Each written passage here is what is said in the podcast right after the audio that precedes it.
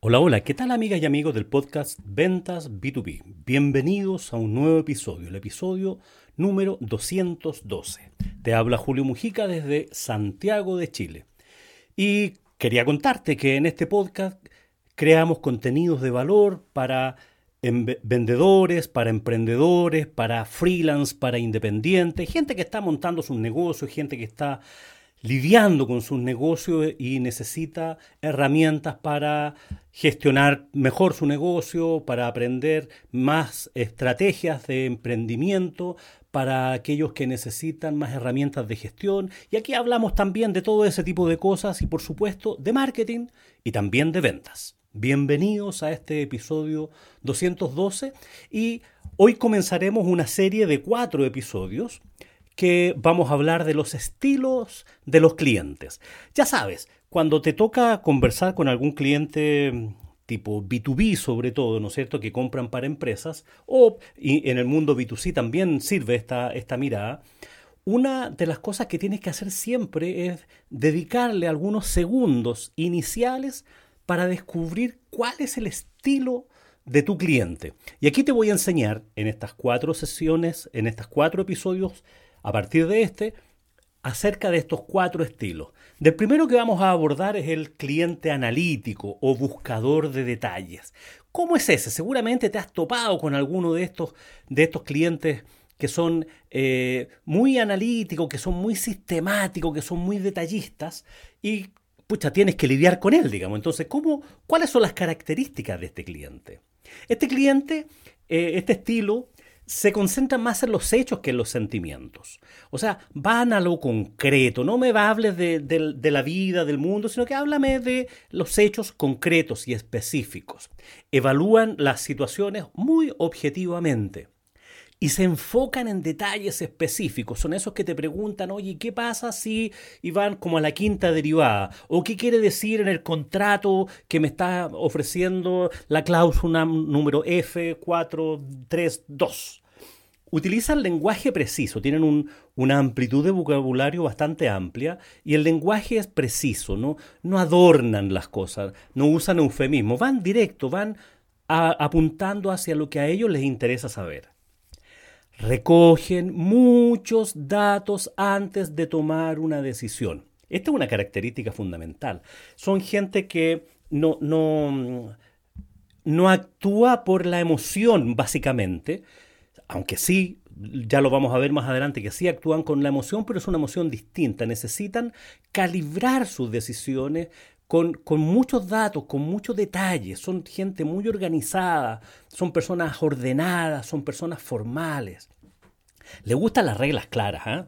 Le gustan las reglas claras. Ojalá son, son, son amantes de las ISO 9000. son, son, les gusta esa cosa donde está todo establecido y preestablecido y predefinido. Es gente minuciosa. O sea, le gusta ir al detalle, a la cosa, a la cosa chica, a la, a la perfec son perfeccionistas son personas serias, son personas lógicas, ¿ah? son, son personas que actúan con un criterio lógico. Normalmente son personas más bien eh, que vienen de mundo científico, son en, las empresas te puedes tocar con ellos cuando son eh, estas personas que influyen en, en, otros, ¿no es cierto? O gente de las áreas de administración y finanzas, o gente que viene de carreras de, de ingeniería, eh, gente que está en la medicina también, son personas muy precisas porque no pueden carrilearse, no pueden improvisar en sus acciones, sino que basan sus decisiones en, el conocimiento, en la evidencia, en los hechos. Eh, por lo tanto, tienes que tener claro que cuando te enfrentas con ese tipo de personas te va a hacer muchas preguntas y muchas preguntas, porque son personas relativamente, por decirlo así, inseguras. ¿Ya? Eh, son personas que sufren en algunos casos de parálisis por análisis. Le dan tanta vuelta al tema que, que les cuesta tomar decisiones. No les gusta equivocarse. No les gusta equivocarse. Entonces, ¿cuáles son sus fortalezas, su grande fortaleza? Bueno, es gente precisa, ¿no? Hay gente que te da respuesta con tres decimales, por decirlo así. Son, son, analíticos, son capaces de resolver problemas complejos y lo dividen por parte y, y tienen una forma de pensar más, por decirlo así, cartesiana en el sentido de que si A es a B y B es a C, implica que A es a C. O sea, no, no, no les desordenes, no, no son desordenados, son, son bastante analíticos, son, tienen un procedimiento para todas las cosas. Excelentes para resolver problemas. Porque, porque se quedan el tiempo, lo analizan, aprovechan su capacidad analítica. Tienen paciencia, tienen mucha paciencia para revisar los detalles. Y en general se les ocurren soluciones más bien lógicas.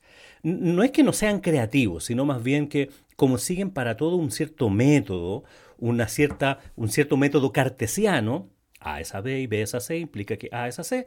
Entonces, las soluciones que logran desarrollar, que logran mirar, son más bien lógicas, son esperables, de acuerdo al conocimiento, porque eso los deja funcionar sobre seguro son capaces de trabajar por su cuenta y de hecho prefieren trabajar por su cuenta. No, no, no les gusta mucho esto de trabajar en equipo.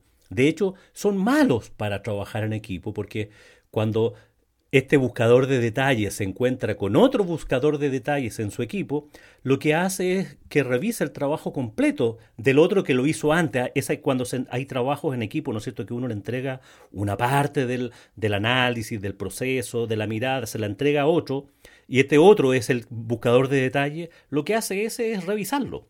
No, no lo valida, les cuesta mucho confiar les cuesta mucho confiar, porque ellos son técnicamente muy confiables. Entonces, son, son personas que, que les cuesta confiar en otros, sobre todo cuando se habla de temas técnicos. ¿Cuáles son las debilidades de estos buscadores de detalles? Por, por decirlo así, ¿no? Son, son personas emocionalmente más bien distantes, ya son más bien alejados, no, no, no se involucran emocionalmente con otros, ni con los clientes, ni con los proveedores, ni con los vendedores, menos con los vendedores. Lentos, lentos, lentos para tomar decisiones. Le dan demasiada vuelta, mucha vuelta eh, a, todas las cosas. Eh, son fríos, son calculadores. Incluso cuando se espera una cierta emotividad, eh, son más bien fríos, son calculadores, como que son, toman distancia eh, corren el riesgo de quedarse pegados en los detalles. O sea, son tan perfeccionistas que muchas veces no logran sus objetivos porque le están dando vueltas, están revisando el detalle, están afinando la solución para que llegue a la perfección. Y sufren, como ya lo decíamos antes, en algunos casos, parálisis por análisis. Eh, y por otro lado, subestiman a los que son más bien intuitivos, ¿ah? no les creen, no, no, no se llevan bien con los que son más bien intuitivos, buscan gente que sea parecido a ellos. De hecho, son personas, yo le digo en mis cursos, en una caricatura, ¿no es cierto? Si es que quieren comprarse, por decirlo así, un, computador nuevo, un, un computador personal nuevo, un teléfono nuevo, hacen una planilla Excel. Sí, claro. Y busco y pones las distintas alternativas y cuáles son los puntos A en el punto B, cuáles son las memorias, cuáles, o sea, necesitan como la precisión. Necesitan la precisión, necesitan mucha información antes de tomar una decisión. Y aún así, cuando tienen mucha información, incluso así se les eh, hace difícil tomar decisiones, porque no quieren equivocarse, les cuesta equivocarse, no les gusta equivocarse. Por eso son personas más bien lentas en, tomar estas decisiones. Eh, y son personas que te vas a encontrar, sobre todo en el mundo B2B, que, que mm, aquellas personas que trabajan en las áreas de, de saber si Tú cumples con las normas, con los procedimientos, e, estos asesores técnicos, cuando tú quieres vender alguna solución, son personas que ven si es compatible con el software que tienen y te van a hacer preguntas súper precisas respecto del funcionamiento del software. O una maquinaria o lo que quieras ofrecerle, lo que quieras venderle a una empresa y tienes, vas a tener que enfrentarte con este cliente también, ¿no es cierto? Pero que es buscador de detalles, vas a tener que hablarle mucho de las características porque te va a hacer preguntas muy, muy precisas, muy a lo puntual. Y, y no es porque te quiera molestar, sino que él necesita saber. ¿Cómo reconocer a un buscador de detalles? ¿Cómo darte cuenta si la persona que tienes delante tuyo, que lo vienes recién conociendo, es buscador de detalles? Bueno, en general muestran poca expresión facial. Uno habla de los, de los eh, cara de póker, ¿no es cierto? Los poker face. En el fondo son personas que más bien son distantes, entonces no, tú no sabes si están enojados, si están contentos, no, les cuesta mostrarse, les cuesta desarrollar esa confianza, esa cosa más intuitiva. Son personas que tú puedes observarlos en sus lugares de trabajo, en sus planillas o en sus preguntas, son personas ordenadas, limpiacitos, son formales, dan la mano, eh, se visten impecablemente, eh, son estructurados, son personas estructurados. Muchos de ellos usan lentes.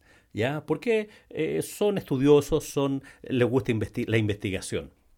Controlan los movimientos corporales, gesticulan poco, ¿ah? te entregan poca información con, sus gestos, con sus actos.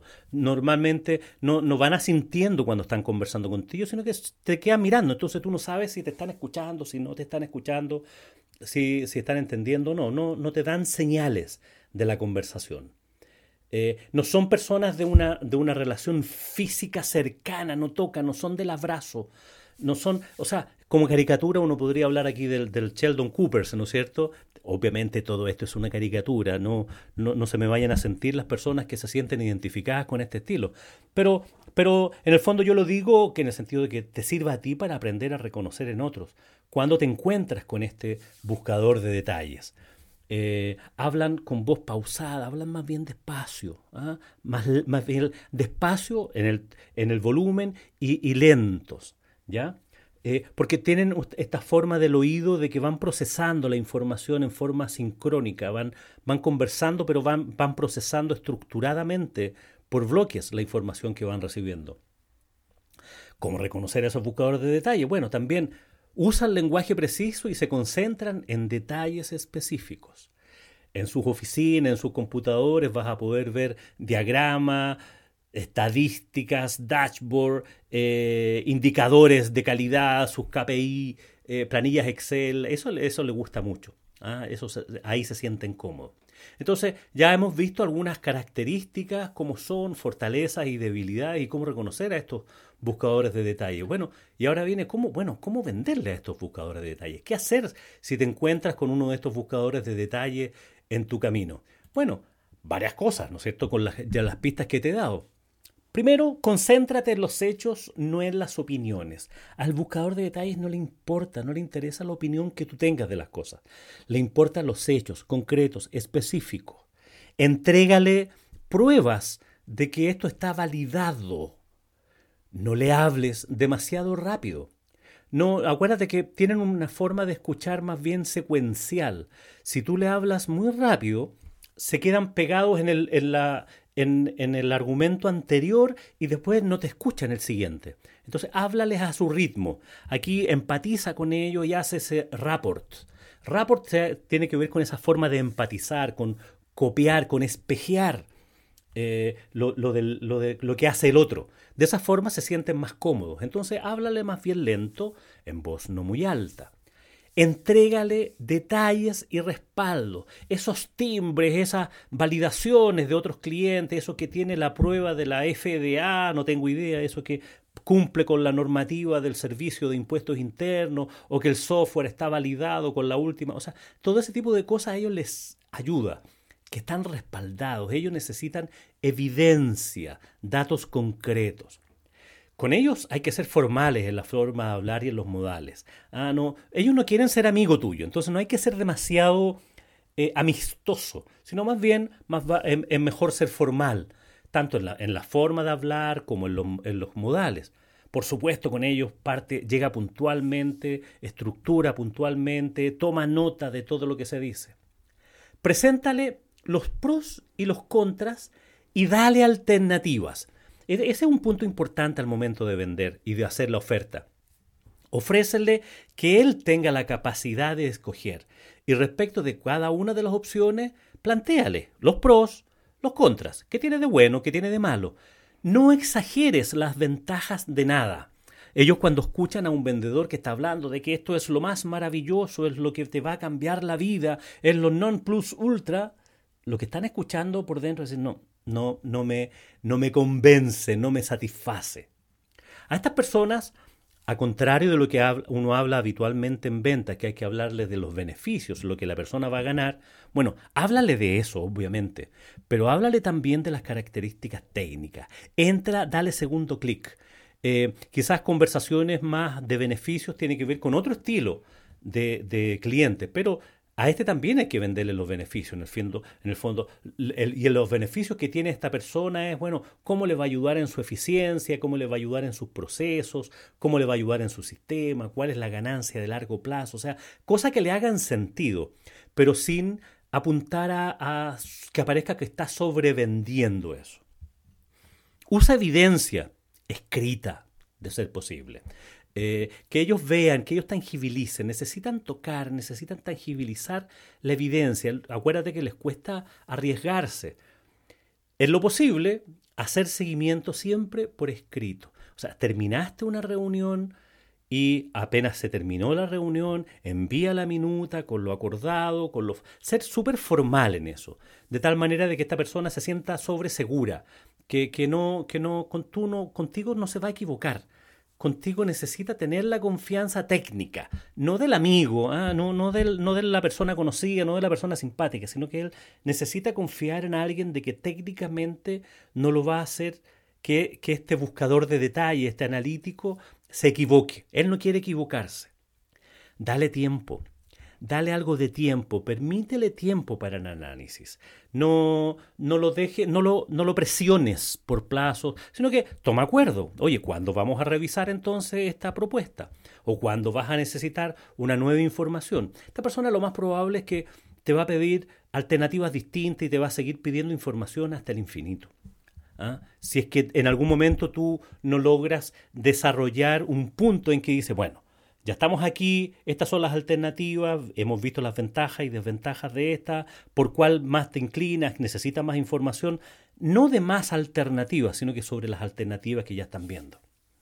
Yo lo digo en mis cursos también y como caricatura, ¿ah? por favor, de nuevo, no se sientan los, los que son así. Es como cuando una persona va a un restaurante y no tiene claridad de lo que quiere consumir, digamos, entonces se lee la carta con la oferta que tienen de los menús, de los de cada uno de los platos y les pregunta por cada uno de ellos al, garzón que los atiende, ¿no es cierto? Y le hace preguntas específicas, oye, ¿qué significa la salsa de no sé qué? ¿Y está fresco, no está fresco? Ah, y después pasa al otro. Finalmente revisa todo el menú. Entonces aquí un dato importante. No le ofrezcas, no le muestres toda la parrilla de posibilidades que, de que dispones, porque te va a hacer preguntas de cada una de ellas. Hazle preguntas, como en todo proceso de venta consultiva. ¿Qué es lo que necesita? ¿Cuáles son sus dolores? ¿Cómo lo resuelven hoy día? Para que identifiquen cuáles son sus KPI. Y después de eso le presentas una oferta personalizada. Cuando digo personalizada, tiene que ver con respetando su estilo de comunicación, pero también atendiendo a las necesidades que te planteó desde que partiste conversando con esta persona. Esta persona puede ser la primera con la que converses en la empresa o una personas dentro del equipo de compras del cliente, sobre todo aquellos que tienen que ver con este tema que ya lo decíamos, ¿no es cierto?, la asesoría más técnica, el compliance. ¿Cumple o no cumple este proveedor, en este caso tú, con las exigencias que nosotros tenemos en nuestra empresa? Mientras más grande sea la empresa, los procesos de compra serán más complejos y es más posible que te encuentres con estas personas en todas las etapas del proceso. No tan solo está en el compliance, sino que está también en el encargado, el gerente de operaciones, la persona encargada de sistemas. O sea, no, no solamente es el asesor, sino que muchas veces, y sobre todo en el mundo B2B, cuando se habla de venta técnica, muchas de las personas con las cuales te vas a tocar son de este perfil y pueden ser los tomadores de decisiones, pueden ser el usuario, pueden ser cualquiera de ellos. Entonces hay que saber llevarle el paso a estos buscadores de detalles. Demuéstrale finalmente que tu enfoque no implica riesgos. O sea, que, como no les gusta arriesgarse, dile, oye, tómalo a prueba, parte con menos, toma esta pequeña cantidad, hagamos una, una, una, muestra, hagamos una, un ensayo, haz, lo que se sienta que anda sobre seguro. De esa manera te va a comprar y va a estar dispuesto a cerrar la venta. Bueno, hasta aquí llegamos con este estilo analítico, buscador de detalles. Hay mucho más que hablar de esto, sin duda. Y en los siguientes episodios te, te voy a estar hablando acerca de los otros tres estilos de comunicación. Hoy día hablamos de uno de ellos, que es uno que se repite mucho en la venta consultiva B2B, el cliente cuando es analítico o buscador de detalles. Espero que haya sido de tu agrado este episodio. Como siempre me quedo atento a tus consultas. Si quieres escribirme a julio.juliomujica.com y estaré encantado de responderte. Como siempre, me despido deseándote que tengas un buen día y por supuesto que tengas muy buenas ventas.